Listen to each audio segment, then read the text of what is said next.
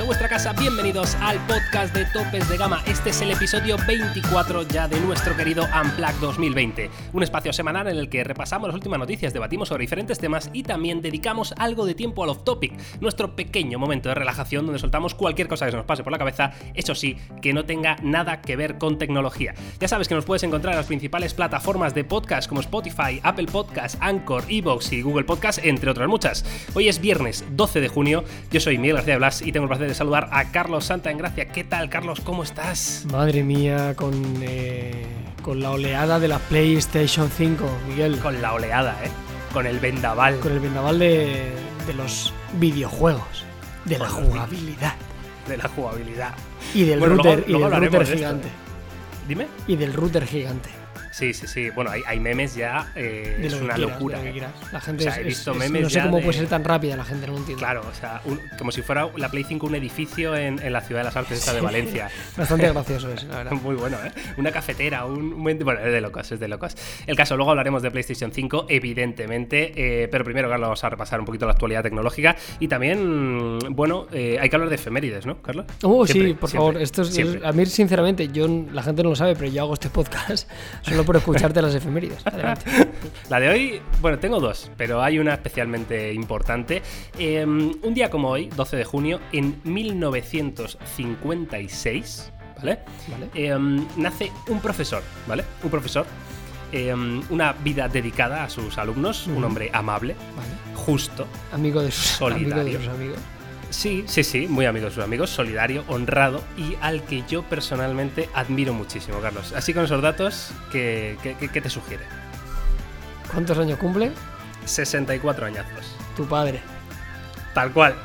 Claro que sí, pues desde aquí, hombre, muy bien. Esto es muy bonito y así Esto que ser, bonito. porque muchas veces hablamos de, de- de- de famosos, de gente ahí que, que vive en sus burbujas, que si futbolistas. Muy bien, oye, tu padre, muchísimas felicidades. Ahí está, felicidades papá. Oye, no, no te ha costado nada, ¿eh? Adivinarlo. Hombre, me lo has puesto bastante fácil. Le tiene un momento de duda, digo, pero hombre, sí, sí, este es el padre de Miguel Seguro. Este- Bueno, también hay que decir que en 1915, el 12 de junio, nació David Rockefeller. Ahí lo tienes, ¿eh? Este me importa menos, Miguel, entre tú y yo. Es que, pero el nombre tenía, tenía su gracia. El guapo. estadounidense. Que sí. No, pero desde luego, donde esté mi padre, que, que, Que se quite el, Rockefeller, que se quite el Rockefeller. Que se quite el Rockefeller y todo su dinero, que no nos interesa. Totalmente, tío. Muy bien, pues oye, Bueno, dicho aquí esto- saludado y, y felicitado. Un abrazo muy grande. Ahí está, siempre sí, que además mi padre es, es muy amante de, de los podcasts, en general de, de la radio, ¿no? Pero, pero oye, sé que nos estará escuchando, así que un besazo enorme. Y ahora sí, Carlos, si quieres, eh, repasamos las noticias de tecnología, que evidentemente esta semana, bueno, ha habido bastantes cosas y hay una especialmente llamativa, como es la presentación oficial de la Xiaomi Mi Band 5. Ya sabéis que esta generación de, esta familia de pulseras, que bueno, se ha convertido como en el estándar, ¿no? Del, del mercado, lo cual no es nada fácil. Eh, año tras año, ¿no? Es la pulsera de actividad física más vendida por calidad, prestaciones y sobre todo un precio súper ajustado. Bueno, pues se renueva este año eh, un diseño parecido, eh, lo que yo estoy viendo, con una pantalla un poquito más grande, que luego veremos que, que tiene alguna otra funcionalidad extra. Sobre todo cambia el sistema de carga, que para mí era quizá de las cosas que peor tenía, ¿no? La Mi Band. Es verdad que, que- que te acostumbras y ya está, pero, pero bueno, me parece buen cambio eh, y luego sigue manteniendo un precio muy ajustado, Carlos. O sea que no, no sé cómo lo ves tú, pero yo lo veo muy Sí, bien. siempre. hay- en el mundo de los wearables hay dos. Te diría que. Es que no te voy a decir dominadores, te voy a decir que seguramente hay casi dos alternativas. Está el Apple Sí. Watch en relojes caros y luego está la Mi Band 5, ¿no? Son como los, los dos opuestos a nivel de, de concepto. O sea, quizá el más barato y quizá el más caro del mercado, pero es lo que se está polarizando en, en este mercado.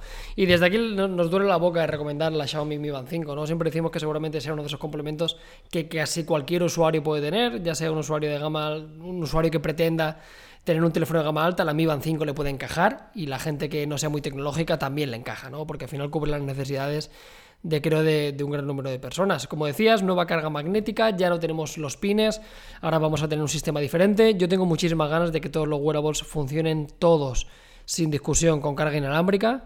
Sí, Me sigue, sea me, si- estándar, sí. me sigue molestando el tener un cargador propietario, por mucho que sea magnético y sea mejor, pero me molesta tener un producto solo para una cosa, es una cosa que me pone muy nervioso.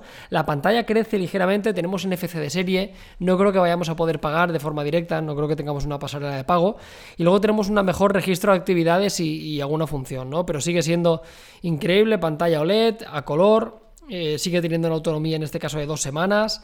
Eh, sigue siendo disponible para iOS, para Android y va a costar 24 euros al cambio, ojo. Claro, es que, es que con este precio y estas especificaciones, eh, pues mm, es, que es una opción fantástica, la verdad que sí. Em, la autonomía de 14 días, de dos semanas, hay que decir que es en el modelo NFC. Em, sin NFC probablemente ah, llegue quizá hasta los 20 días o algo así, porque ya sabéis que al, tener que alojar ese chip NFC, pues bueno, quita un poquito de espacio ¿no? para, para la batería. Pero en cualquier caso, una autonomía fantástica, como siempre, que es una de las grandes claves ¿no? De, esta pulsera. Porque al final, el, tener que cargarla mucho, cualquier dispositivo, pues mm, suele ser un poquito, bueno, eh, rollo, ¿no? Pero si, tienes una autonomía de, del copón, pues oye, yo creo que se agradece mucho. Y este nuevo sistema de carga, como dice Carlos, ya no tenemos que sacar eh, lo que es el núcleo, ¿no? De la pulsera, quitarle la, correa para cargarla, ¿no? Ya directamente sin, sin, tocar nada vamos a poder cargarlo, lo cual yo creo que es un avance bastante interesante.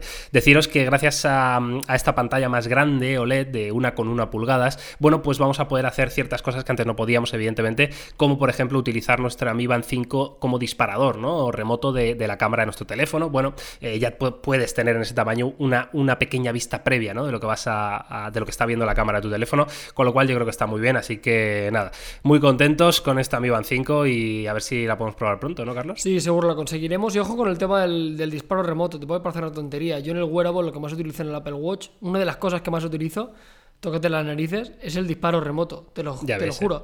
O sea, es una tontería como un piano, pero cuando lo tienes, eh, alucinas, de verdad. Eh, aparte en esta época de confinamiento, que he estado solo y alguna foto para poder grabar incluso en algún evento, que me he puesto el, smartphone en un pequeño trípode para grabar algún plano de recurso, activar la cámara directamente desde desde el reloj o desde, la, desde el wearable parece una, una obviedad, pero es una de las cosas que los usuarios van a, van a agradecer. Totalmente, ¿eh? de hecho yo me estoy acordando del, Galaxy Note, de también poder utilizar el, el S Pen De, disparadores, que al final es algo realmente útil. Así que nada, estaremos muy atentos y mm, vamos a pasar a la siguiente noticia que tiene que ver con Apple y bueno, este evento para desarrolladores, ¿no? que suele ser en primavera de cada año, que este año evidentemente se ha visto, bueno, retrasado un poco por el tema del COVID-19 y que ya está confirmado para el día 22 de junio a las 7 de la tarde hora española, pues calcular las diferentes horas en en, los diferentes países. Y bueno, em, un evento que suele ser importante ¿no? cada año porque se presentan todas las novedades que va a incluir la compañía este año en cuanto a software, es decir, esperamos iOS 14, esperamos iPad OS 14, esperamos Watch OS número 7, esperamos Mac OS la renovación que todavía no, tendrá nombre, ¿no? Ya sabemos que, el, el, anterior fue Catalina, pues bueno, veremos a ver este, este año, ¿no? Y luego en cuanto a dispositivos, Carlos, yo no sé qué esperar, la verdad. No sé si mm. suelen presentar algo. Alguna cosa puede caer, pero quizá tendría sentido eh, alguna renovación de algún Mac en particular, pero no, no hay previsión. ¿eh? O sea, únicamente, ya sabéis, para la gente que no esté muy metida, esto es el, equivalente al Google I.O., únicamente una conferencia para, para desarrolladores, para conocer un poquito el sistema operativo y todo el ecosistema y algunas mejoras asociadas al, al al sistema operativo. Y nada, muy atento, seguramente lo, lo cubriremos, seguramente a posteriori, ya veremos si hacemos un directo, 22 de junio, como decía Miguel, en México serán las 12 del mediodía, 7 de la tarde hora española, así que muy atentos porque no sé si os dais cuenta, pero estamos ya a día 12 de junio, quiero decir, o sea, faltan 10 días. Eh, mm, este año se nos está escapando entre las manos. Sí, sí, total, ¿eh? O sea, es que es increíble, pero claro, estar ahí sin hacer nada, como que, no sé, pasa todo más rápido. Es curioso esto, ¿no? Cuanto menos cosas haces en el día, eh, más cortos se hacen el día, sí, absolutamente. Así. que nada, eh, desarrolladores y amantes sobre todo de, de, la manzana, todo lo que tenga que ver con el sistema operativo, atentos porque habrá novedades. Y Apple ya sabéis que se suele guardar siempre algún detallito al final para presentar algo de hardware. No creo que sea nada muy loco, no se espera ni ningún iPad ni ningún iPhone. Pero bueno, quizá veremos alguna renovación de alguna versión de los AirPods, quién sabe. Bueno, tendremos que ser un poquito pacientes. ¿Qué le pedirías, Carlos, a, iOS 14? ¿Alguna función así que digas, mm, esto me, chirría o me gustaría que fuera de esta otra manera o, lo echas de menos? Bueno, a mí lo que me gustaría es que luego me contaras tú una de las novedades de Android 11, que no he podido ver todavía el vídeo, y ver de ahí qué cosas cogería. Yo es que sinceramente a la, pero a, nivel, a nivel básico os voy a decir, ¿eh? para mí la gran implementación de, de iOS 13 fue la gestión de archivos, quiero decir. Hay cosas que no me gustan, hay cosas que sigue siendo, me gustaría que fuera más personalizable, me gustaría poder toquetear más cosas del sistema, pero entiendo que eso no va a ser posible cuando hmm. hablamos de Apple, entiendo que ya tiro la toalla. Yo lo que necesitaba era la gestión de archivos, que era una de las cosas que más tenían que mejorar, sin lugar a dudas, pero sí que es verdad que ahora hilando con lo que te estaba diciendo de las novedades de Android 11, sí que tengo morriña del hecho de poder toquetear algunas cositas. Por mucho que, haya aprendido a convivir con ellos y esa facilidad y esa no necesidad de personalización, también porque al estar un poquito más capado te acostumbras un poquito a eso, pero sí que echo de menos un pelín el poder dejarlo un poco más a mi gusto. Bueno, yo la verdad que mm, e-, estoy de acuerdo contigo, es una de las cosas que siempre se, van a echar de menos ¿no? En, iOS. No creo que vaya a cambiar en iOS 14, pero sí que se rumorea, los rumores apuntan a, que quizá veamos alguna especie, no de widgets, ¿vale? Porque no son widgets, lo pongo muy entre comillas, pero en esa pantalla principal donde están los iconos, pues igual un icono que en vez de una, posición en la cuadrícula, pues ocupe, yo que sé, dos por dos, ¿no? Y que te dé que sea el icono del tiempo un poquito más, eh, con más información, o el icono del calendario, quizá con un evento debajo. No sé, ese tipo de cosas se rumorean. Yo la verdad que soy bastante escéptico. Y luego, ah, para mí hay una cosa que sí que tienen que, cambiar y trabajar en ello fuerte, que es el sistema de notificaciones. Em, yo sé que son em, usables, ¿no? Y, no hay ningún problema con las notificaciones de iOS, pero yo creo que la gestión se podría hacer mucho mejor, tanto las respuestas rápidas como el, propio pop-up de notificación que aparece, ¿no? Que muchas veces es muy intrusivo em, en según qué cosas estemos haciendo, ¿no? Pues quizá darle una vuelta a eso según si estás a lo mejor viendo un vídeo, pues que sea muy chiquitina la notificación, no sé, ese tipo de cosas yo creo que se pueden afinar todavía mucho dentro de un sistema operativo, como decimos, que es, que es una maravilla, ¿no? Que evidentemente te gustará más o menos, pero bien diseñado está. Así que nada, Carlos, pues habrá que esperar a este 22 de junio y os lo contaremos en topes de gama, como siempre. Por supuesto, por cierto, lo que decías esto de, las notificaciones, un, un, comentario muy absurdo. Y a Yamo también le pasaba y a mí también. Yo me entero menos de, la, de, las notificaciones con iOS 13 en comparación de con Android. No, no, total. No, sé decirte por qué, pero me entero menos. Porque está peor. Hay muchas aplicaciones, no, obviamente. Pero hay muchas aplicaciones que se me escapan, ¿sabes? Hay cosillas, a veces, por ejemplo, el Telegram, en el caso del Telegram en particular. Sí, sí, no te eh, avisa de nada. Se, me va, de, verdad te lo digo, ¿eh? o sea, estoy como menos conectado, también vivo un poquito más feliz. Sí, claro. en el hecho de enterarme menos, pero sí que es verdad que la gestión de notificaciones, pero ya ha mejorado, ¿eh? Desde que las pudieron agrupar y algunas cositas, ya fue un pequeño paso adelante, pero ahí sí que está claro que Android domina. Ha, sido comentario total de, fanboy, ¿eh? El, lo agradezco, ¿sabes? Que, estén peor. No, no, puedes agradecer que estén peor las notificaciones. Están peor, están peor. No, no, no, pero en el sentido de que me entero menos. es como el hecho de que ya no, llevo el Apple Watch, tío. Te lo juro, o sea, no me pongo casi nunca. Cuando me pongo el Apple Watch, eh, lo llevo sin. Lo tengo en modo avión, tío. ¿Ah, sí? Sí, sí, hay veces que lo llevo en modo avión. Para que me mida los pasos, las calorías y tal. Y, y poco más. O si no lo tengo configurado solo para que me avise si me llaman. Claro. Bueno, curioso, ¿eh? Nos podéis dejar en redes sociales vuestra opinión. ¿Creéis que las notificaciones son mejores en iOS o en Android? Ahí, ahí os dejamos la pregunta de esta semana. Y Carlos, esta semana em, salió un vídeo en Topes de Gama Plus a una hora un poco intempestiva, todo que decirlo, que fue el, bueno, el, análisis ¿no? Eh, del Huawei P40 Pro Plus, ¿no? que, ya ha salido oficialmente en España, y hay precio. Y bueno, em, con un titular bastante llamativo, ¿no? Que, que, a mí no me sorprende, sinceramente, como era el tema de la cámara, ¿no? Eh, estamos ante la mejor cámara en un, en un smartphone, Carlos. Em, no sé, vamos a hablar de esto un poquito, ¿no? Sí, sí, claramente. Si queréis, vamos a hacer un pequeño repaso de este nuevo teléfono. Es el teléfono más flagship, más tope de gama del fabricante Huawei. Hay muy pocas diferencias realmente respecto a la versión eh, P40 Pro que ya analizamos. Es un teléfono que tiene un acabado cerámico, que la verdad que se nota. Eh, es muy agradable en ¿eh? mano, es muy bonito, muy elegante. Sí que es verdad que le aporta algo más de peso. Únicamente está disponible en blanco y negro. Otra de las principales novedades es que la batería se mantiene igual, pero aumenta la batería inalámbrica, la velocidad de carga, situándose en 40 vatios, la misma que, por cable, que es una chaladura. Claro, es, el que más, ¿no? El que más. ¿Inalámbrica? Eh, que, yo sepa, inalámbrica no hay nadie que, permita 40 vatios. Me suena a Xiaomi con 30 vatios, que ya está. Que ya es muchísimo, totalmente. Pero 40 nadie, yo creo. Sí, sí. Luego tenemos en este caso el doble almacenamiento y para el apartado fotográfico la mayoría de sensores se mantienen exactamente igual, pero se añade un segundo teleobjetivo. Ahora hay un teleobjetivo, eh, el que teníamos, que era un 3 x óptico, para medias distancias y se incorpora un teleobjetivo 10 por óptico. Con esto conseguimos un híbrido por 20 estabilizado, pudiendo llegar a 100 por digital. Y, lo que tú decías, y, yo creo que no fuimos exagerados con nuestra apreciación en el título y en las valoraciones del análisis que hice, para mí es la mejor cámara del mercado. Ya no entra a valorar si el Pixel con la cámara principal, ok. Pero es que al final Huawei tiene el mejor zoom, sin discusión. Tiene el mejor angular, sin discusión. Tiene el mejor modo noche, Ahí ya permito un poco de réplica. Seguramente tiene uno de los mejores selfies y la cámara principal es fantástica. Entonces, es, un abuso. O sea, no, no entro a valorar si es la mejor como tal, pero yo creo que la persona que busca una cámara total, su alternativa es el P40 Pro Plus. Eh, desgraciadamente, eh, no podemos obviar, y también así lo hicimos en el análisis, el tema de los servicios de Google, ¿no? Que cada vez hay más facilidades, cada vez hay más aplicaciones, ahora han metido un motor de búsqueda directamente en una aplicación para poder bajarte aplicaciones de una forma más, más cómoda y usable, pero sigue siendo un problema. No obstante, si hablamos del cacharro como tal, pues sería uno de los teléfonos del año.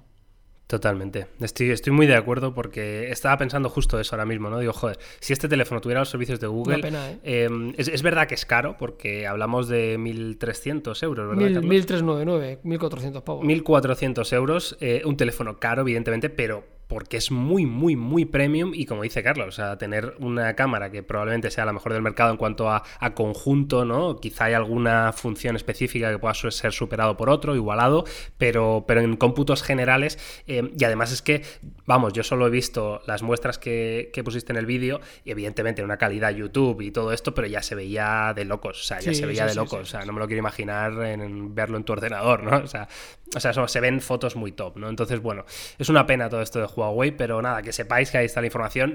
Tenéis el vídeo en topes de gama, por si queréis echarle un vistazo, de verdad merece la pena verlo, porque, porque es bastante sorprendente, ¿eh? sobre todo el tema del zoom, la verdad que me dejaba muy loco. ¿eh? Sí, vamos a hacer comparativa con algunos teléfonos, seguramente con el iPhone, aunque sea una comparación un tanto extraña.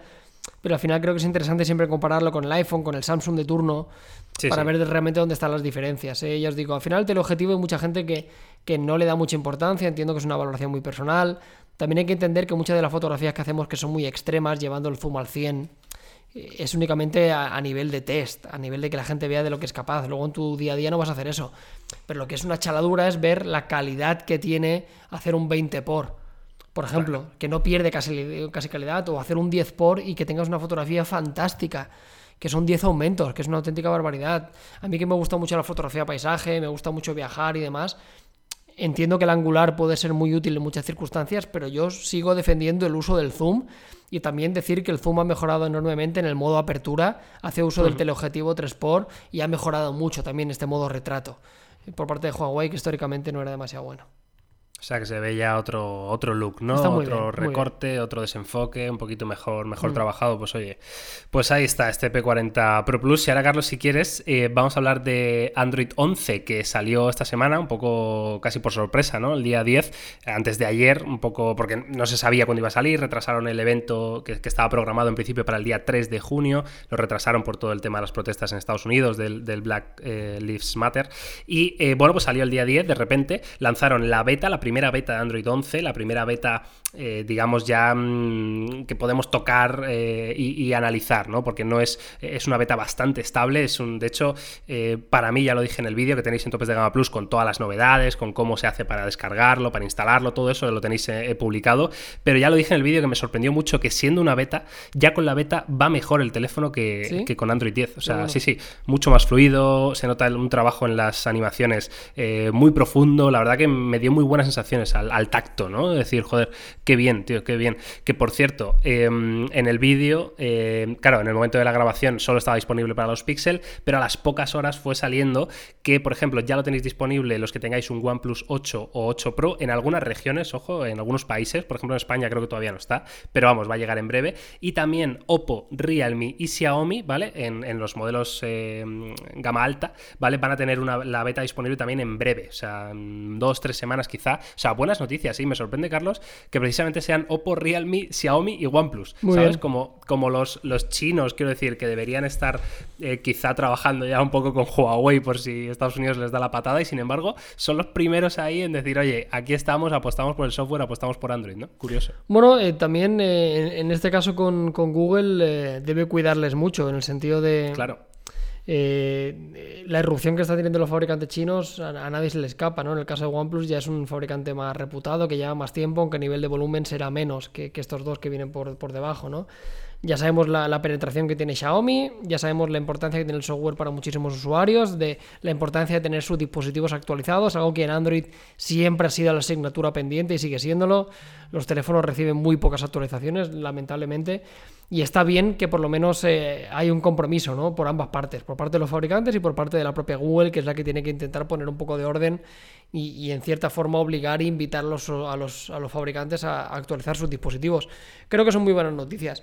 Eh, ¿Con qué te quedas de novedades, Miguel? ¿Qué son las 3-4 cosas que tú realmente crees que aportan valor a la nueva versión, a la nueva beta? Mira, pues hombre, no, es, un, no, es una cantidad de novedades espectacular, ¿no? O sea, sí que hay muchas pequeñas cosas. Evidentemente Android es un sistema muy maduro y tampoco necesita grandes revoluciones. Yo voy echando de menos, lo dejo ahí caer, algún cambio drástico a nivel estético, pero bueno, eh, entiendo que eso es algo más personal simplemente porque me aburro, ¿no? Pero, pero en cuanto a novedades que han presentado, que sí que me parecen curiosas, por lo menos, ya veremos qué, utilidad tienen en el futuro, es em, el sistema de notificaciones ha sido rediseñado por completo, em, hablando de las notificaciones, ¿no? Precisamente con iOS 14. Ahora tenemos las notificaciones agrupadas por tipos, es decir, tenemos tres grandes grupos, uno que es eh, conversaciones, todas las aplicaciones de mensajería, otro que serían las notificaciones de alerta, que podrían ser, pues yo que sé, un mail o, cosas de ese tipo de otra aplicación. Y luego las notificaciones que tú silencias, es decir, que son menos importantes, ¿no? Entonces, dentro de cada grupo tú puedes priorizar, ¿no? A lo mejor, pues sabes que el WhatsApp de Carlos Santagracia para mí es prioritario,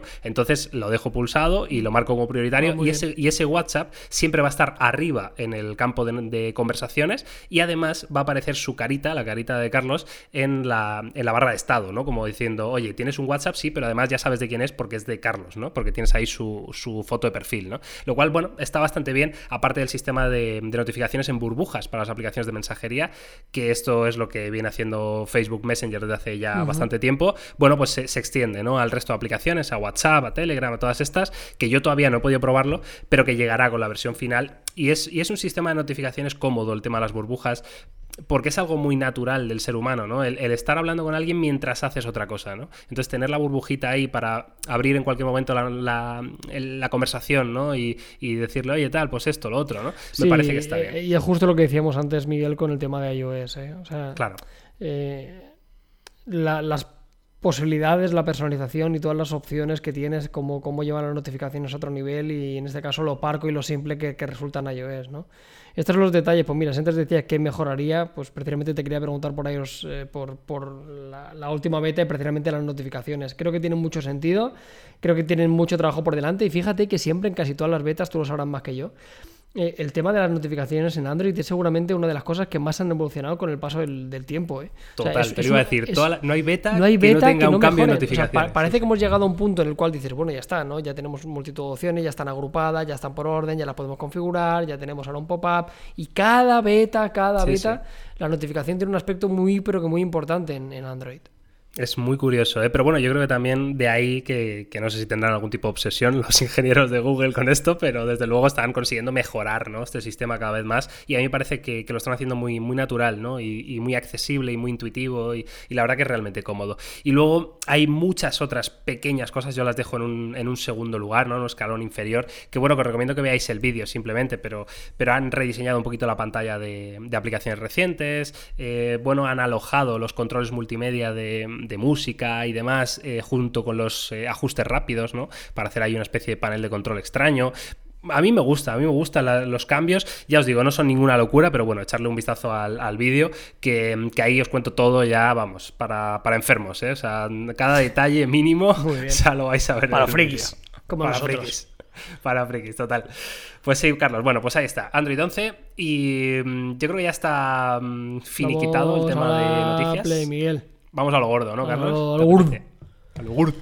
A lo gordo, al troncho gordo que es, como no podía ser de otra manera, PlayStation 5, que apareció, ojo, por sorpresa, porque yo no sé si todo el mundo se esperaba que íbamos a ver el diseño final de, PlayStation 5, yo tenía muchas dudas, em, pero lo vimos, lo vimos, vimos el diseño final de PlayStation 5 acompañada de un montón de, juegos, de trailers que llegarán ¿no? en esta nueva generación. Así que, Carlos, si te parece, vamos a hablar primero de ese del diseño. cacharro del cacharro mm, y, luego vemos un poco los juegos más destacados y demás. Sí, vamos a hablar sobre todo porque como tú decías, eh, en este caso la presentación de PlayStation tenía, tenía el core puesto en los juegos, eh, únicamente mostrarnos un poquito la patita de los principales títulos que saldrían en las primeras, los primeros meses o primeros años, hay algunos lanzamientos ya veremos que saldrán incluso en 2022, pero bueno, un poco enseñar de lo que sería capaz la nueva generación y, qué títulos le acompañarían. Y al final del todo, prácticamente los últimos cinco minutos de la presentación, eh, todo se fue a negro y automáticamente empezó una pequeña animación, un pequeño tráiler que ya se adivinaba que íbamos a ver la consola. Y ya conocíamos el DualSense, que es el mando, ya invitaba un, un, diseño bicolor, una combinación de gris con un blanco bastante diferente a lo que estamos acostumbrados. Y el diseño, sinceramente, creo que no deja a nadie indiferente. Antes hacíamos comentarios, hay un montón de memes, hay un montón de comentarios al respecto. Tiene un diseño muy futurista. Ya hablaremos, si te parece, Miguel, un poco la comparación inevitable con Xbox X, Claro, lo sí, cual sí, a nivel estético no tiene absolutamente nada que ver. Está claro que son dos líneas de diseño totalmente distintas. Y nada, tenemos un- una consola que se puede poner en formato vertical o en formato horizontal, como siempre. Va a haber dos versiones, una con disco y una digital. Luego ya me contarás, Miguel, cuál de las dos te comprabas. Sí. Y, y la verdad que tiene un diseño muy, pero que muy futurista. Tiene unas, una especie de, de diseño rectangular con unas curvas bastante pronunciadas, una parte central en acabado negro, tenemos un acabado blanco en, en los laterales con una especie de textura, un soporte negro que nos permitirá ponerla en, en vertical si no queremos tenerla horizontal como estamos más o menos acostumbrados. Y ya te digo, parece un, un diseño muy futurista, un diseño que a mí a título personal me gusta bastante, creo que es interesante ¿Te gusta? que sea... Sí, Ese es el titular, ¿no? Sí, ¿Te gusta, me gusta, me Vale. No me vuelve loco, pero me parece un diseño atrevido. Me parece que, que creo que esta nueva generación, eh, el año 2020, requería en cierta forma de un diseño un poquito de adornarse, un diseño futurista, un diseño que, que con el paso del tiempo pueda, pueda perdurar. Pero entiendo totalmente que para mucha gente eh, sea quizá demasiado atrevida. Claro, a ver, yo tengo que decir que, que cuando vi eh, ese momento ¿no? en, en el evento, eh, a mí se me abrió la boca, o sea, me quedé como, ¿what? O sea, mm, me sorprendió, me sorprendió, ¿no? Y eso no, no es fácil, ¿no? En estos tiempos que corren, quiero decir, por eso dice Carlos que es un diseño muy atrevido, ¿no? Muy, muy futurista, pero futurista de verdad. Es decir, está muy lejos de la línea actual que vemos de, de- minimalismo, ¿no? De discreción, de, mm, de dispositivos que se integran, ¿no? En la decoración del hogar, ¿no? Me, me- me viene a la cabeza los, los eh, altavoces estos de Apple, los altavoces sí. de, de Google, ¿no? Que son como piezas casi de diseño, pero que no desentonan. Pero claro, es- esta, esta PlayStation 5 desentona, por supuesto que desentona, y además yo creo que lo busca, ¿no? Busca ser ese dispositivo totalmente protagonista, totalmente súper futurista, que, que no desentonaría en un futuro muy lejano, yo que sé, de un juego como Mass Effect, ¿no? Yo que sé, eh, hablamos de, de nave espacial, hablamos sí, de, sí, de- totalmente. de cosas loquísimas, ¿no? Y esto de verdad parece, y yo estoy con Carlos, creo que hacía falta, creo que hacía falta porque es next gen, de verdad, next gen, y teniendo en cuenta además que un dispositivo como una PlayStation o una Xbox que tiene un ciclo de vida de unos 6, 7, 8 años, ¿no? O sea que, claro, no es, no es que el año que viene vaya a haber otra diferente, no, no. Eh, esto mm, tiene que durarte dentro de 7 años, igual ya no lo ves tan futurista, ¿no? Quién sabe. Pero a mí, a título personal, me encanta que hayan sido atrevidos. Y ahora, si quieres, Carlos, Xbox eh, Series X o PlayStation 5 en cuanto a diseño. Es que fíjate, la, la Play me parece muy bonita, pero es que la Xbox me parece brutal. O sea, me, me- me encanta el minimalismo de la Xbox. O sea, me, me parece... La Xbox es, es una caja rectangular, fin. Sí, Ya pero... está, no tiene más. Sí, pero a nivel de diseño es... mm, hostia. O sea, puede parecer que es un cubo, simplemente. Pero es por decirte algo, la, la Xbox, la One X, me alucina. Y es un rectángulo. Sí. Por ejemplo. Sí, sí. O sea, me parece brutal. Y no tiene nada. Sea, no tiene un adorno, no tiene una línea. Es cuadrada, perfecta, unos puntitos. ¿Sabes? Es como... eh, son como dos líneas de diseño, ¿no? Uno tiene modernismo o, o- o minimalismo o brutalismo, incluso con la Xbox. Aquí el problema que tiene para mí la PlayStation 5 es que en muchos salones es una televisión extremadamente difícil de encajar. Sí, sí, total. O sea, habrá mucha gente que si tienes un salón, depende cómo. Mira, yo, yo por como tengo mi comedor, la Play 5 me quedaría brutal. O sea, me quedaría genial, porque tengo los muebles blancos, tengo el color de Esos fondo, tonos azulitos, tal, claro. azulito, me quedaría genial. Pero Claro. entiendo que para mucha gente esto le puede meter una patada mm, terrible. En cambio, la Xbox Total. creo que es un poquito menos arriesgada, más atemporal, seguramente, y un diseño Sí. un poquito más industrial. Ambas De me gustan hecho- por la concepción. Si tuviera que quedarme con una, la Xbox me parece, me parece muy bonita también. A ver, yo entre las dos me quedo con la PlayStation 5, me gusta más. El diseño de la Xbox, eh, por ejemplo, la, la actual me gusta más, eh, pero esta nueva, la Series X, sí que la veo un poco troncho, y la veo un poco troncho igual que la PlayStation 5 de pie, o sea, en vertical. Y de hecho te iba a preguntar, porque he leído ya algún comentario del tipo, eh, ¿no os parece que tanto la, la Series X como la PlayStation 5 están virando ligeramente hacia el mundo del PC gaming? Es decir, ¿no podría ser perfectamente una torre esto, ¿no? Una CPU, o sea, Sí. un, un diseño de caja eh, simplemente para jugar y ya está. Es decir, ¿crees que puede cambiar un poco el concepto eh, y, y sa- sacar, digamos, este dispositivo del salón para llevártelo a tu, a tu ordenador, ¿no? A tu zona de despacho. Bueno, también, yo creo que ya llega un punto que ya poco importa, ¿no? Sinceramente. O sea, yo, yo creo que lo que tiene sentido es, eh, es más, habrá mucha gente, no es lo habitual, aquí hay dos clases, está la gente que juega PC, la gente que juega consola, pero yo creo que mucha gente convive con los dos. Yo tengo un ordenador en Sí. casa, no soy mucho de jugar a PC, pero también lo tengo y tendría sentido que si tuviera un despachito, tuviera un monitor y tuviera los dos equipos conectados ahí. Quiero decir, o sea, creo que tiene sentido que pueda estar en, en- en ambos lugares. No obstante, la consola creo que sigue teniendo por cómo está concebida, su espacio destinado en el salón. Por eso el diseño Sí. intenta cuidarlo un poquito más. Sí que es verdad que, que el diseño va mezclándose un poco. Afortunadamente creo que son mil veces más elegantes que los, que los PCs. Que a Sí, título personal, se pasan. Eh, por lo menos a mí la estética que tienen no, no me acaba de gustar mucho. Y luego también podríamos hablar de otras propuestas que son ya minimalismo extremo, como los Stadia, etcétera, etcétera, etcétera Claro. que sí que están Claro. pensadas 100% para el salón y que donde el diseño prácticamente no importa, porque su gracia es que no tienen, eh, no tienen prácticamente tamaño. Curioso este tema, ¿eh? también os podéis dejar vuestra opinión. Eh, y en cuanto a las dos versiones, Carlos, eh, la digital y la física, la física incluye una ranura, ¿no? Para introducir estos eh, Blu-rays o lo que sean esto. Y, y la otra no, ¿no? Que a nivel estético me parece más bonita la que no lleva ranura, evidentemente. Pero, ¿cuál crees que tiene sentido para ti? ¿O cuál... Yo me compro la mm, digital, seguro. Yo, hace, yo, yo no me acuerdo los años que hace que no me compro un juego físico. O sea, no, no recuerdo el último juego físico que me compré. No lo necesito. ¿Para qué? O sea, no... no... Yo Yo estoy, digital. yo estoy 100%. igual. eh, la verdad que los últimos juegos que me he comprado han sido en formato digital. eh, sin ningún problema, sí que es verdad que a veces es un poco rollo, ¿no? El tema de descargas grandes, ¿no? Con, con estas, vamos, los juegos eh, últimamente están ocupando muchísimo, Sí, sí, sí. muchísimo espacio, es una locura. Y hombre, yo aún así teniendo una buena fibra óptica y tal, ya es como, bueno, voy a dejarlo un rato, ¿sabes? O sea, no me quiero imaginar gente que tenga Bueno, peores conexiones. tú, tú ya, bueno, tú sabes la de veces que hemos intentado jugar yo y yo no he podido, sí, sí. porque tenía Total. que actualizar y tenía que bajarme no sé cuánto y al final me he quedado sin, sin jugar. El Claro, est- ha sido la historia de mi, de mi cuarentena. Total, totalmente. Yo creo que voy a ir a por la, a por la digital también, ¿eh? Aún así, porque es verdad que fíjate, llevaba mucho tiempo sin comprarme uno, pero un, un amigo me regaló un juego físico hace no mucho. Que entonces, bueno, pues igual siempre puedes tener ese backup, ¿no? Pero no sé, habrá que ver también si hay diferencia de precio. Yo entiendo que la digital va a ser un poquito más barata, ¿no? Siempre es más barata, te digo eso porque yo, por ejemplo, yo a mi sobrino le compré la Xbox One X, eh, la digital, que tenía una oferta que te cagas y era casi 100 euros más barata que la normal, ¿eh? 100 Una euros, mega promoción. claro. Creo Claro, que fue una promoción especial, ¿eh? Pero es que yo de verdad, yo título personal entiendo lo de las descargas, pero cada vez tenemos mejores conexiones. eh, aparte, estéticamente me gusta mucho que no lo tenga esa, Sí. esa ranura, un diseño mucho más limpio. Eh, yo apuesto por la digital al 100%, totalmente. Yo también. Venga, pues vamos a. ¿Y cuál te vas a comprar, los tío, por juegos. cierto, antes de los juegos? Dime. ¿Cuál te vas a comprar? ¿O me lo dices después de ver los títulos? De... ¿O te vas a comprar las dos?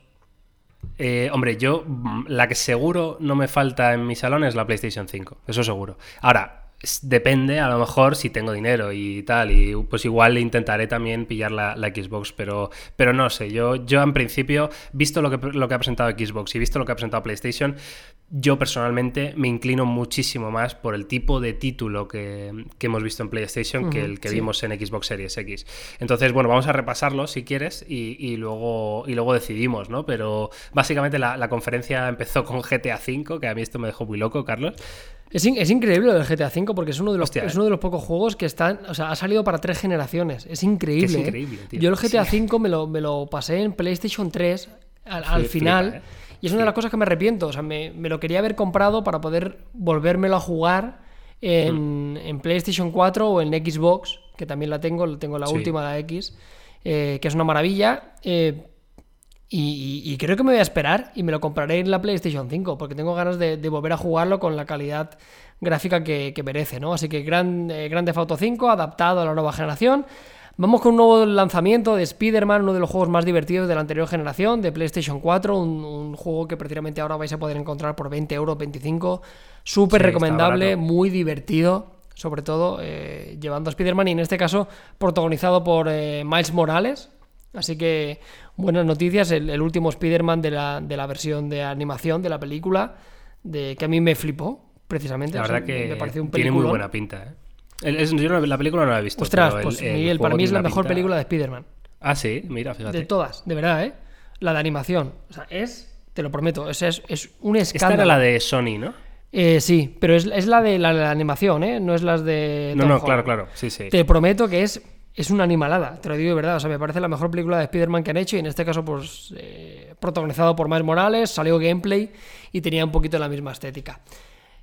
Apartado de, de las carreras, la jugabilidad, Gran Turismo, no podía faltar. Si tenemos Forza en Xbox, el, el baluarte de Sony PlayStation en el Gran Turismo, llegamos ya a la séptima versión. Parece que aquí Xbox sí que le ha comido la tostada en los juegos de carrera recientemente Sí, y, y vuelve... yo creo que los, los Forza creo que son mejores juegos. Sí, ¿no? sí, sí, totalmente. Le han pasado la, O sea, mano por la cara, pero sí que es verdad que el Gran Turismo es, es historia. O sea, yo, yo recuerdo con muchísimo cariño, lo dije en la presentación ayer, seguramente uno de los primeros juegos que tengo recuerdo de PlayStation era el primer Gran Turismo.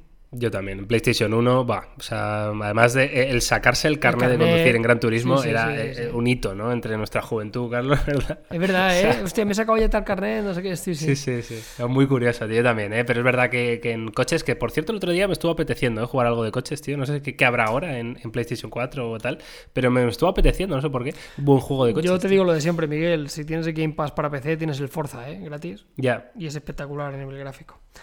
Luego tenemos el Ratchet and Clank, en este caso eh, vuelve, un, un- un plataformas puro y duro, vuelve años después, una, una nueva saga. Tiene muy buena pinta, la verdad que parecía un juego muy pero que muy divertido, en este caso basado en saltos temporales, poder, poder cambiar Hostia, durante... era, era muy loco esto, eh, Carlos, Sí. en, en- en el tráiler que mostraron. eh, y, y, claro, eh, digamos que querían hacer una demostración de qué se podía conseguir con el nuevo disco duro SSD de PlayStation 5, ¿no? Eh, y una de las cosas que carga tan rápido el mapeado que es capaz de hacer cambios bruscos, ¿no? De, de repente estaba en una ciudad y al segundo siguiente estaba en un bosque gigante y al segundo siguiente en un desierto. Eh, era muy espectacular, ¿no? La verdad, eh, evidentemente un Ratchet and Clank a nivel gráfico tampoco esperamos que fuera una locura, pero joder, se veía muy bien, ¿eh? A mí me... Sí, a sí. mí, además, este tipo de juegos son muy, muy buenos, ¿eh? O sea, que no se engañe la apariencia infantil, son juegos súper entretenidos, de verdad, ¿eh? Yo he jugado algunos y me han gustado siempre, o sea, muy sí, divertidos. al final las plataformas no falla. O sea, quiero decir, al final un juego de plataformas, eh, si no tiene mucho tiempo, es uno de los juegos más satisfactorios, porque al final tienes poco Total. tiempo, echas un ratito y es muy divertido. Luego vienen otros títulos como Project Tatia, en este caso de, de Este Square me Enix, flipó, ¿eh? De uno Este de los, de lo eh, creadores de Final Fantasy XV. Un diseño también mundo alienígena y demás. Luego estaba Stray, que ese a mí me encantó porque Hostia, el del gatete, ¿no? Amante Este de es- los este es tu gatos. juego, Carlos. Di la verdad, has tenido algo que ver en esto. he tenido que ver. Yo realmente soy eh, tengo el 50% de las acciones de este estudio Hombre, de, de desarrollo. hombre, es que por favor. Llevas un, un gato callejero, una especie de, de mundo futurista con robots. O sea, Bueno, tecnología y gatos. Es sí. que es Carlos Santagracia, claro, que no hay más. Perfecto, la verdad que tiene bastante buena pinta y a nivel gráfico era bastante divertido. Luego Sí, teníamos sí, sí. Un, un espacio destinado al espacio, hubo mucho, mucha temática espacial en la presentación de PlayStation 5, en este caso con, eh, con Returnal. Eh, esto, esto yo lo vi un poco raro, sí, ¿eh? O sea, sí, sí. Una ida de olla ahí un poco extraña, de esto que empiezan a jugar como con la mente. A mí esto no me acaba de molar, que precisamente es el, es el tipo de tráiler que vimos mucho en, en la presentación de, de los juegos para Xbox. Y precisamente es- esto a mí, tanta rayada mental, tanta cosa ahí chunga, es que no, no me hubieron no me hubieron nada. algunos lanzamientos muy importantes y sí que es verdad que hubieron muchos de estos, ¿eh? de esos que veías el tráiler te quedabas un poco frío como diciendo, bueno, pues no, no, no sé muy bien qué estoy viendo. ¿eh? Claro, sí, sí, otra fumada del creador que sea y pues muy bien, Sí. ¿sabes? Pero no sé. Eh, no vamos a repasar todos, vamos a ir a algunos. A mí No. algunos que me tocaron la patata.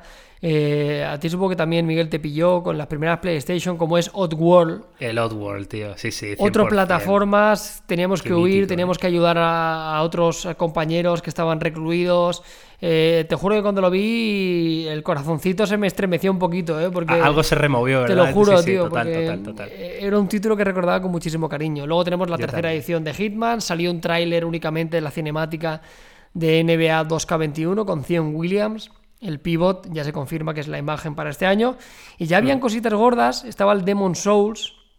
¿Esto, ¿Esto qué es? Porque yo esto he escuchado, evidentemente, que es como un, un lanzamiento tocho, ¿no? Porque es de los creadores de Dark Souls, de Bloodborne, de todo sí, es de ¿no? From, este rollo. eso es de From Software y en este caso es como un remake de uno de los títulos, en este caso como readaptado, con, con un diseño bastante, bastante chulo. Yo no sé mucho de este juego, no he jugado ni Ya, al porque Bloodborne ni son al Dark muy Souls. difíciles para nosotros. Son tío. muy difíciles, pero la verdad que tiene una comunidad muy, muy grande. Hubo un lanzamiento que nadie esperaba, se rumoreaba, pero sí que es verdad que cuando lo vi no, me encajaba, pero luego se ve que, la gente lo ha cogido muy bien. Y es que tenemos Resident Evil ya en, Hostia, ¿eh? la octava versión. Resident Evil 8, Village. Pues eh, la verdad que lo que se vio a nivel gráfico yo lo vi muy bien, pero a nivel narrativo lo vi locura también, ¿eh? Sí. en plan, se os ha ido un poco Es que no, lo, reconocí cuando lo vi, no reconocí Resident Evil, ¿sabes? me quedé como diciendo, este juego y al final vi Resident Evil, digo, ¿cómo? Total, ¿eh? O sea, esto qué mierda es. Y Resident Evil, sí, sí. O sea, se les está yendo la mano ya. O sea, ya entiendo que el terror ya pasa a un siguiente nivel. Cuando ya has hecho todo, ¿no? En el mundo en terror, pues tienes que inventar otras cosas, ¿no? Y ver ahí con el terror psicológico y movidas raras. A mí no me. Es que, es que no es mi tipo de juego, para empezar, ninguno de terror. Pero este Village menos, porque lo veo todavía muy alejado, ¿no? De, de cómo soy yo. Y luego tuvimos eh, Horizon Forbidden West, Carlos. Hombre, este sí que es uno de los lanzamientos este, eh? realmente tochos, ¿eh? Uno de los juegos del año, sin lugar a dudas. Yo me lo jugué en, PlayStation 4, muy divertido, mundo abierto, un, mundo distópico con, con, animales que son robots que tenemos que, que, cazarlos y utilizarlos a nuestro beneficio. Muy buena pinta, ¿eh? En este caso. Eh, creado por la gente de Guerrilla, juegazo, sin lugar a dudas uno de los lanzamientos más importantes. Y hay alguna cosita más, eh, algunos eh, títulos independientes como Deadloop, eh, Little Devil Inside, etcétera, etcétera, pero yo creo que a grandes rasgos los que hemos contado son los más llamativos hay uno que, salió al final casi, eh, que este no es exclusivo de PlayStation 5, sino que va a estar también para PC y Xbox, que se llamaba, eh, ¿cómo se llamaba? Pragmata, de Capcom, que saldrá en 2022, que es un tráiler que salió un astronauta ahí como eh, paseando por Manhattan, ¿sabes? Y de repente se encuentra una niña con un, poco gato cibernético. Sí, pero joder, a nivel gráfico, ese sí que me pareció, digo, ostras, esto es muy espectacular, ¿eh? O sea, no sé, me, entraron como ganas, ¿no? De, de, ese tipo de juego, lo vi, lo vi muy, muy interesante. Así que dicho esto, eh, es verdad que los grandes, grandes lanzamientos se, resumen en Horizon, el Spider-Man, Gran Turismo 7 y, mm, hombre, Resident Evil 8, el Demon Souls, tal, ¿no? Pero, pero no hay tampoco locurones, ¿no? Luego tenemos cosas, como dice Carlos, que nos remueven un poco el corazón, como el Oddworld y, y demás, pero mm, no sé, yo a nivel general quedé contento, ¿eh? O sea, quedé contento con, la, con lo presentado. Me parecieron títulos que eh, a lo mejor no todos, pero un 70% podrían ser afines a mis gustos, ¿sabes? Y hostia, un 70% está muy bien, ¿sabes? Está muy bien. Sí, sí, bueno, eh, no creo que decepcionara, sí que es verdad que no creo que nadie quedara súper encantado, recuerdo algunas presentaciones de PlayStation a nivel de juegos que sí que fueron un poco más espectaculares. Yo lo dije varias veces durante la presentación, hay que entender que siempre pasa esto con la nueva generación. Eh, venimos de unos juegos increíbles, venimos de la mejor generación de PlayStation seguramente de la historia. Los últimos dos o tres años ha sido una chaladura a nivel de títulos y de lanzamientos. Y ahora venimos con una nueva generación, ¿no? Siempre necesitan un, poco de años para poder para poder sacarle todo el partido al hardware de, la nueva PlayStation 5. Recordamos que una consola dura seis años. Claro, y entendiendo, Carlos, que evidentemente el salto gráfico ya a estas alturas tampoco va a ser tan drástico, ¿no? Como cuando pasábamos de Play 2 a Play 3, ¿no? Sí, y luego... O sea, ya, ya llegamos a un nivel que... y otro tema, Miguel, que la presentación es a 1080. Ya. En un streaming. Sí, sí. Ojo, hay que parece una obviedad, pero tú, esto luego tú te lo juegas en tu tele 4K, HDR... Y hostia, eh, te caes de culo, quiero decir, o sea que hay mucha diferencia. De hecho, yo, me he visto trailers ya después, los he visto esta mañana en 4K, sí. Los he visto en 4K porque los tienen subidos, por supuesto, a YouTube. Y la verdad que son, algunos son muy espectaculares. ¿eh? Es lo que dice Carlos, en el directo pues lo ves ahí un poco guarrera, claro, pero luego, ojo, ¿eh? En fin, pues ahí está toda la información, Carlos, de PlayStation 5, de todos los juegos. Em, ya lo hemos dicho, Carlos, tú los juegos te han gustado menos, el diseño te ha gustado. A mí me ha flipado todo lo que he visto, pero es que es el resumen. A mí me encanta. Ya está. no, yo, me voy a comprar la PlayStation 5 también. Eh, la Xbox aguantaré un poco porque tengo la X, que sigue siendo genial y ya es 4K y tal, y para mí ya es, es más que suficiente. Sobre todo por Game Pass, yo lo que tengo curiosidad de saber retrocompatibilidades. Eh, sí, yo lo que he leído es que prácticamente todos los juegos digitales de PlayStation 4 van a funcionar en PlayStation 5, lo cual muy bien. Mm, y, luego pues habrá que ver ¿no? el sistema de, suscripción que tiene PlayStation, el PlayStation Now, que evidentemente está muy lejos del Game Pass de, Xbox y es el futuro. O sea, esto tienen que empezar a trabajar en ello eh, desde ya, ¿no? Desde ya y a ver si, si acaba siendo un, no sé, un, algo más interesante, ¿no? Sí, para mí el futuro es ese, al 100%. O sea, yo probando Game Pass, eh, el futuro pasa por ahí. O sea, en- Perdón, he dicho PlayStation Now, no, es el, el Plus, calla. El Now es, el, es como el Stadia, El ¿no? Stadia, el que juegas online, sí. Que esa es otra también, ¿eh? Veremos a ver. eh, Sí. Va a tener un peso bastante importante también, ¿eh? Poder hacer streaming directamente con esto. Pero bueno, veremos. Ahí sí que falta un poquito más de información de la consola. A nivel de hardware, mm, hay rumores que apuntan que quizá en agosto vuelven a decir algo más al respecto. Seguramente salga la campaña navideña esta consola, así que. Por suerte, por Que desgracia, por no, cierto, no queda tanto. eh, un, un último tema así muy rápido que se me acaba de ocurrir. eh, adiós, adiós realidad virtual, ¿no? O sea, claro, hasta luego. ya está. Es que, O es sea, que que- para que yo, sinceramente, no sé. Es que yo. O sea, yo... ha, ha muerto la realidad virtual, Carlos. Bueno, por muerto no, pero yo creo que todavía no es momento. O sea, creo que tecnológicamente eh, no está preparada para que flipemos de verdad. O sea, creo que, que- que hay juegos que están increíbles. Yo he tenido algunas experiencias muy tochas con realidad virtual, no en, no en consolas, sino en sitios físicos, probando realidad virtual y hasta que no lleguen a esos niveles. Creo que todavía genera una sensación de frustración en muchos usuarios. Yo no me compraría un sistema de VR, lo siento, yo. Sí, Yo tampoco. Claramente, ¿eh? entonces, y como yo creo que Es que estamos no la mayoría, la mayoría de nosotros. Creo que es algo que era muy prometedor. Estamos convencidos de que el futuro es muy probable que tenga un peso muy importante, porque la idea es fantástica, pero creo que todavía no es momento. Entonces, creo que lo más interesante, en lugar de seguir eh, intentando, intentando, intentando, es tomarse un descanso, intentar eh, calmar la situación, ver dónde realmente se puede mejorar, que no seguir estirando un chicle que parece que no lleva a ninguna parte. Totalmente de acuerdo, la verdad. O sea, no puedo estar más de acuerdo. Igual hay alguien que, que no está de acuerdo con nosotros ¿eh? y piensa que la realidad virtual es increíble y ha sido un fallo de Sony el no seguir apostando por ello. Bueno, veremos. ¿eh? De todas formas, no es que no sigan apostando por ello, es que no le han dado la relevancia, al menos en esta presentación. ¿no? Veremos luego en, de cara al lanzamiento final y quizá en los siguientes años ¿no? de, de la vida de PlayStation 5, pues empecemos a ver los sistemas VR un poquito más de otra manera. Quién sabe, esto ya sabéis que avanza muy rápido en muy poco tiempo, o sea que veremos. En fin, Carlos, eh, fin de tecnología, ¿vale? Ya estamos. Muy bien. Eh, hacemos un off topic rapidito, suave, fácil. Vuelve el para fútbol, toda ¿no, la familia. Miguel? Dime. Vuelve el fútbol.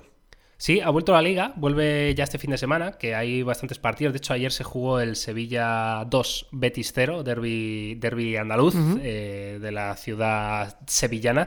Y, mm, y, bueno, la verdad que estoy como un poco fuera, ¿eh? Bueno, estoy muy fuera, evidentemente, pero que, joder, no, no estoy teniendo el hype, ¿no? Todavía por. No tienes por la ilusión. partido. No, no, que va, además viendo esos campos vacíos Ya. que es lo normal, ¿eh? Pero, pero no, no, me está, no me está molando la cosa. Mira, te veo, te leo aquí rápido. ¿Dónde está esto? Aquí. El calendario. Tenemos eh, el Barça juega contra el Mallorca el sábado a las 10 de la noche. ¿Vale?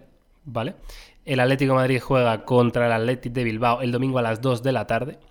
Y el Real Madrid juega a las 7 y media de la tarde el domingo contra el Eibar. Esto es lo que tenemos para, para esta jornada, así partidos importantes. Así que bueno, veremos. Veremos a ver. Bueno, yo es que el fútbol, tío, ya yo llevo ya un año desconectado, eh, tío. O sea, No, no, claro, todos. Pero joder, yo tengo ganas, pero de, de fútbol bien, no sé. Igual me reengancho. Pero ahora, para ti, ¿eh? Pero para ti, o sea, lo, de los aficionados, por supuesto, eh, poder ir al campo, obviamente. Pero no crees que ya es, o sea, que lo den por la tele, que la gente a la que le guste pueda disfrutar de eso ya es casi suficiente. O sea, Sí, sí, sí, sí. Lo, lo que pasa es que, claro, es como mm, en vez de ir a ver un partido de fútbol de altísimo nivel, ¿no? Parece que has ido al campo de tu barrio a ver al- a la avenida Ya, bueno, Perfumerías tío, Avenida pero- contra no sé quién, ¿no? Eh, es decir, que es como un fútbol ya pues un poquito menos mm, impresionante a nivel espectáculo. no, claro, hombre, eh, que es descafeinado al, al 100%. Claro. O sea, que, que va a ser una experiencia. Pero yo creo que ahora mismo también con el tema ahora ya la gente puede salir un poco más y eso totalmente, pero por lo menos el, el hecho de que la gente lo pueda ver, el que es apasionado sí. del fútbol, por lo menos tenga, tenga contenido para verlo. Yo pensaba en la propuesta que iban a hacer de que iban a acelerar las jornadas para intentar acabar ante la liga, pero esto no va a ser así, ¿no? Al final. eh, Bueno, creo que sí, ¿no? Que al final lo van a hacer todo como en un mes y medio o algo así. Pero ¿no? juegan, O sea, juegan un partido a la semana, ¿no? No, no, van a jugar cada tres días, yo creo. Creo que, creo que meten 11 jornadas, las 11 jornadas que quedan en como en 30 eh, días o algo así. O en 35 días o algo así, me parece que era. No sé, lo, lo tengo que estudiar, pero sí, era como, o sea, Liga Express. Liga Express, que vamos a ver que, que lo mismo se te lesiona uno, Claro, una tu claro. estrella y hasta luego. Yo recuerdo eso que muchos clubes se quejaban de eso, no hay muchos futbolistas del Sí, rollo, sí. hostia, ojo con esto que puede que, que, que no sea que no sea la mejor opción. Pero bueno, veamos, eh, sea como sea, eh, vuelve el deporte, vuelve un poco a la normalidad, aquí ya hemos cambiado de fase, ya la gente puede salir. Este fin de semana va a hacer muy buen tiempo, hay que aprovechar para intentar en la playita, dar una paseo, un paseo, ir a una terraza, comerse unas bravas, una cerveza. Intentar hacer una, una vida un poco más eh, 1.0. Que yo estoy cansado ya de lo digital, tú- Miguel. Sí, sí, total, eh, total. Que por cierto, Carlos, tú como costero, eh, ¿cómo, cómo lleva, o sea, se- qué se sabe del tema costa, playa? Eh, porque yo aquí en Madrid estoy con mucha incertidumbre, ¿no? Sí, de bueno, saber, en teoría, oye, ¿cómo en van a teoría ya plantear? se puede, lo que pasa es que tiene que ser respetando la distancia, o sea, todavía no se sabía ¿Y qué han cómo hecho? se va a ¿Han, hacer. han puesto algo? ¿Has visto tú algo No. en especial? ¿Alguna No. medida de seguridad? ¿Alguna cosa de esto? Toda- todavía no, no sé cómo se va a emplear, pero yo creo que únicamente no creo que haya un control a, a los accesos, sobre todo. Aquí también hay que decir que, excepto la zona de Barcelona Centro, que es donde estaba pensado sobre todo para los turistas, no es que sea una muy buena playa. Claro. Hay muchas costas eh, aquí, afortunadamente, a derecha e izquierda de Badalona, que son playas como muy anchas de Barcelona. Claro. Entonces, quiero decir, hay suficiente espacio como ¿Y, para. y esas playas se suelen petar de, de- o, o no son No, hay de todo, hay de todo. Sobre todo porque piensa que son, hay algunas que son playas muy grandes. O sea, hay playas que son como Hmm. muy anchas. Eh, hay que quitar de la ecuación el tema del turismo en Barcelona, que nosotros tenemos la oficina en el puro centro de Barcelona, en Paseo de Gracia, Sí. y te puedo asegurar que yo estoy muy sorprendido de la poca gente que hay, o sea, de lo, consci- o sea, Claro. lo consciente que soy por primera vez. O sea, sabía que Barcelona tenía un problema o una virtud con el turismo extranjero, pero es, es una chaladura, Miguel. No te puedes imaginar que es que no hay ni Peter por el centro. No, lo no, prometo. O sea, claro. no Es hay que- nadie, literalmente. Yo creo que este verano es que poca gente de, de otros países va a venir aquí. No, imposible, Poca eh. gente. O sea, a no ser que tenga el típico, yo qué sé, alemán que tiene casa, ¿sabes? Y que dice, bueno, pues me voy a mi casa allí o lo que sea. No sé. No, yo, yo No lo, sé. veo, lo veo extremadamente complicado, eh, tío. ¿Sí? ¿Tú crees? No sé, Aquí, aquí, aquí tú decías lo de la casa, pero la casa muchos de los extranjeros lo tienen o en la Costa del Sol, o en Valencia, más- más- o más en Málaga, Mallorca, Valencia, sí, ¿sabes? Pero Claro. Barcelona vive mucho del turismo japonés, del turismo americano, del turismo, ¿sabes? O sea, del, del- Sí, del sí. turismo total. de... Y eso nada. Y eso nada, absolutamente. Así que nada, veremos un poquito la playa. Este fin de semana me intentaré dar un paseo para ver qué tal está la situación. Sí, bueno, yo lo único que, que sé, Carlos, es mis padres que viven en Alicante, que me han dicho que, que sí que hay eh, como unos, han puesto unos postes, unos, unos palos, ¿vale? En la arena, que tienen una distancia de 5 metros, me parece, entre unos y otros, un poco para que te orientes, Vale. ¿no? A nivel de, de distancias. Y luego me han dicho que sí que hay como constantemente pasando pues, las patrullas estas en, en quad, ¿no? Para, Claro. para ver un poco, controlar que no se vaya de madre. Pero claro, todo esto es- es ahora que, quiero decir, en Alicante está yendo a la playa la gente de Alicante. Pero cuando sea julio Agosto, o agosto, que van a ir claro, de de todas las comunidades de España, claro, allí en masa, pues a ver cómo lo controlan, ¿no? Bueno, veremos, tío. eh, veremos. No, no, no hay otra opción que esperar un poquito. Yo también te digo que este año in- intentaré no ir demasiado a la playa. O sea, ya afortunadamente tengo Claro. la terracita y voy a intentar apañarme con eso. Y Claro. evitar las aglomeraciones. Quizá tire un poco por montaña estas vacaciones, seguramente. Sí, es, una buena opción. Por ¿eh? hacer una un poco ruta más de turismo rural, sí, tío. un poco más rollo gastronómica, montaña, rutas de Sí, montaña, sí. un poco de trekking. Eh, que hay algunos destinos por ahí que tengo en, en mente, que llevo alargando y que no, no he visitado. Así que tiraremos bueno, un poquito de montaña. Bueno, pues nada, pues eh, muy bien, pues hasta aquí el podcast, nuestro episodio número 24 de 2020. Eh, un placer estar ahí, la verdad que ha sido una semana interesante, yo creo que ha un podcast bastante apañado eh, con tema de PlayStation 5, que espero vuestros comentarios ¿eh? en redes sociales, ya sabéis, en, las redes de Topes de Gama, en las nuestras personales, donde queráis, en, los vídeos de YouTube, donde nos queráis comentar, pues bienvenido será. Y, nada, Carlos, eh, bueno, decir que Jauma hoy no ha podido estar, le mandamos un saludo desde aquí, pero estará seguramente la semana que viene. Y nada más, pues un placer, Carlos. Mm, ¿Algo más que añadir? Nada, chicos, que disfrutéis mucho del fin de semana, que lo paséis muy bien y permanezcáis muy atentos a ambos canales que viene contenido fresquísimo, porque aquí los fines de semana no se pasan. Ahí está, así que nada, que vaya muy bien, un saludo y hasta la próxima.